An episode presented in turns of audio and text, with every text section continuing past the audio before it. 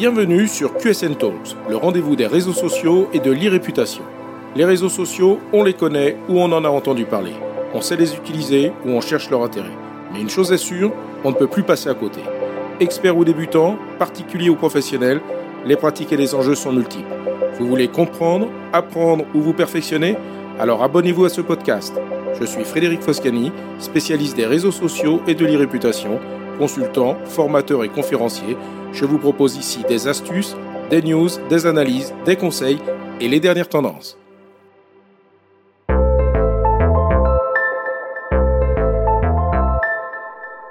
Bonjour. Dans l'épisode précédent de QSN Talks, j'ai abordé les fondamentaux et les enjeux du community management pour la communication professionnelle. La mise en œuvre d'actions de communication sur les réseaux sociaux est loin d'être aisée, et nombreux parmi vous l'ont déjà expérimenté ou le vivent actuellement. Faisons donc aujourd'hui le point sur les quatre obstacles principaux à la mise en place d'une présence social media efficace. Il est acquis que les entreprises doivent aujourd'hui être présentes sur les réseaux sociaux. Leviers de communication et d'interaction désormais incontournables, leur mise en place et leur utilisation efficace sont encore trop souvent contrariés par de nombreux obstacles internes à l'entreprise. Ces obstacles prouvent à quel point il est important de professionnaliser sa réflexion quant à l'utilisation des réseaux sociaux dans un univers professionnel. Premier obstacle, le top management. De nombreux responsables ne perçoivent pas les enjeux des réseaux sociaux pour l'entreprise. Bien souvent, par méconnaissance et par le fait de ne pas être utilisateur des réseaux sociaux, de nombreux décideurs n'appréhendent pas ce que représentent les réseaux sociaux dans notre société et n'identifient pas les applications possibles pour leur activité professionnelle. Sensibiliser les décideurs aux usages, aux attentes des utilisateurs, aux bénéfices et aux risques potentiels est alors un préalable. L'intégration des réseaux sociaux au sein de différents processus de l'entreprise aura de nombreuses conséquences, notamment sur l'organisation il est donc indispensable que la mise en place des réseaux sociaux soit intégrée à la stratégie de communication globale de l'entreprise et par conséquent puisse être soutenue et encouragée le management. Deuxième obstacle, la stratégie. Pour chacun de ces processus, l'entreprise fixe des objectifs. Il doit en être de même pour l'utilisation des réseaux sociaux. Créer un compte sur un réseau social n'est pas un objectif en soi. Définir une stratégie pour son utilisation des réseaux sociaux permettra de professionnaliser son approche et de crédibiliser sa réflexion. Il existe de nombreux objectifs de communication au sein d'une entreprise qui s'adresseront à des audiences spécifiques. Communication institutionnelle, relations clients, prospection, vente, fidélisation, recrutement, marque employeur, communication interne, ce ne sont pas les objectifs qui manquent. Les réseaux sociaux devront donc être intégrés à chacun de ces objectifs en proposant une valeur ajoutée au levier déjà utilisé. Pour être efficace à l'atteinte d'un objectif, les réseaux sociaux devront être complémentaires de ce qui est déjà proposé, mais certainement pas se contenter de proposer une simple redite de ce qui est fait ailleurs. On oublie donc le copier-coller. Il ne s'agira pas simplement de publier sur un réseau social, mais de proposer des contenus et des échanges en respectant une ligne éditoriale, un ton et l'image que l'entreprise souhaite donner d'elle-même par rapport à un objectif précis. Troisième obstacle, le ROI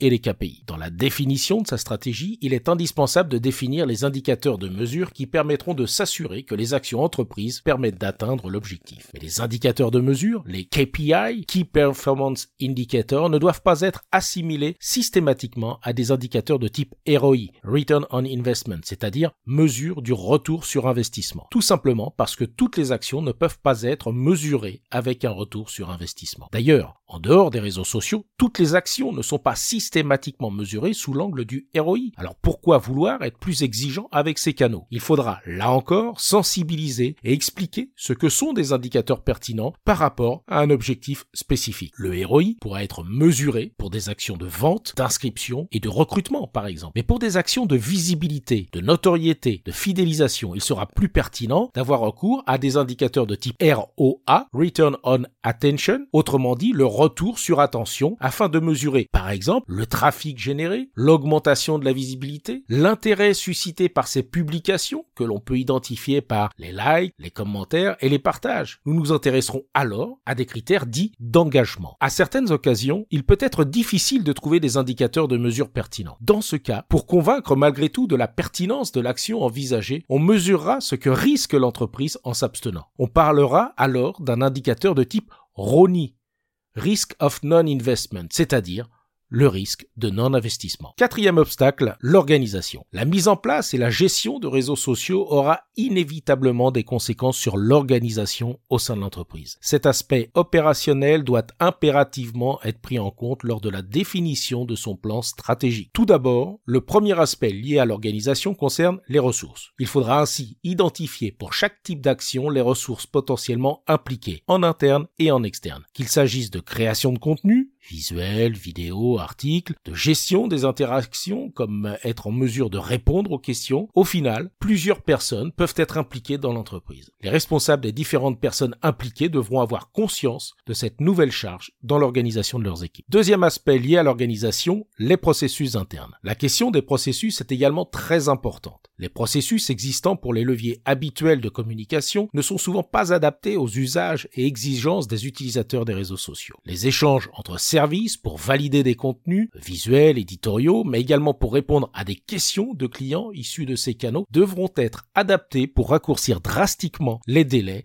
et permettre d'assurer un service de qualité. Sachant que pour une question posée sur Twitter, le délai d'attente moyen est d'environ 30 minutes, on comprend mieux l'importance d'anticiper l'aspect opérationnel lié aux attentes suscitées par un canal avant de proposer ce type de service et ne pas générer de frustration au risque d'impacter négativement l'image de l'entreprise. entreprise. Et enfin, Troisième aspect lié à l'organisation, et il se rappellera naturellement à vous, mais il est primordial de l'anticiper, j'ai nommé le budget. La question du budget, ou plutôt l'absence de budget, peut être un obstacle supplémentaire à la mise en œuvre d'actions sur les réseaux sociaux. Se faire accompagner ou sous-traiter la création de contenus éditoriaux ou vidéos impliquera par exemple du budget. Tout comme l'utilisation d'outils permettant de professionnaliser son utilisation des réseaux sociaux. Ce sera le cas avec des outils professionnels de community management qui permettront de mieux organiser sa charge de travail en programmant ses publications, de bénéficier d'une visibilité et de suivi plus efficace des interactions, de bénéficier d'indicateurs de mesure automatisés plutôt qu'un comptage manuel chronophage voire euh, inenvisageable. Bien évidemment, vouloir proposer des campagnes sponsorisées qui devient un incontournable pour gagner en visibilité ou pour de véritables campagnes de vente ne peut pas se faire sans budget. En conclusion et pour synthétiser, voici les 9 étapes à respecter pour définir sa stratégie définir son objectif, choisir son ou ses audiences cibles, intégrer les actions de communication existantes, offline et online, définir la valeur ajoutée du nouveau canal, identifier le ou les nouveaux canaux adaptés, c'est-à-dire le ou les réseaux sociaux, définir sa ligne éditoriale, définir les indicateurs de succès, définir les rôles et l'organisation, et enfin identifier les obstacles à la mise en œuvre de chaque action identifiée. Épisode vous a intéressé Alors abonnez-vous pour ne pas rater la suite. Et n'hésitez pas à donner 5 étoiles au podcast sur Apple Podcast et à le partager sur vos réseaux sociaux préférés. Ça fait toujours plaisir. Ce podcast est rendu possible par QSN Digital, l'agence que j'ai fondée pour conseiller, accompagner et former les professionnels, entreprises, dirigeants et personnalités à définir et gérer leur stratégie de présence sur les réseaux sociaux et leur réputation. Vous avez des problématiques de visibilité, d'image, de veille, de recrutement et de relations clients Vous souhaitez développer votre marque employeur Vous voudriez faire de vos collaborateurs des ambassadeurs Contactez donc QSN Digital pour demander votre coach social media. Je me ferai un plaisir d'échanger avec vous. Pour me trouver, rien de plus simple, demandez à Google ou à vos réseaux sociaux. À bientôt.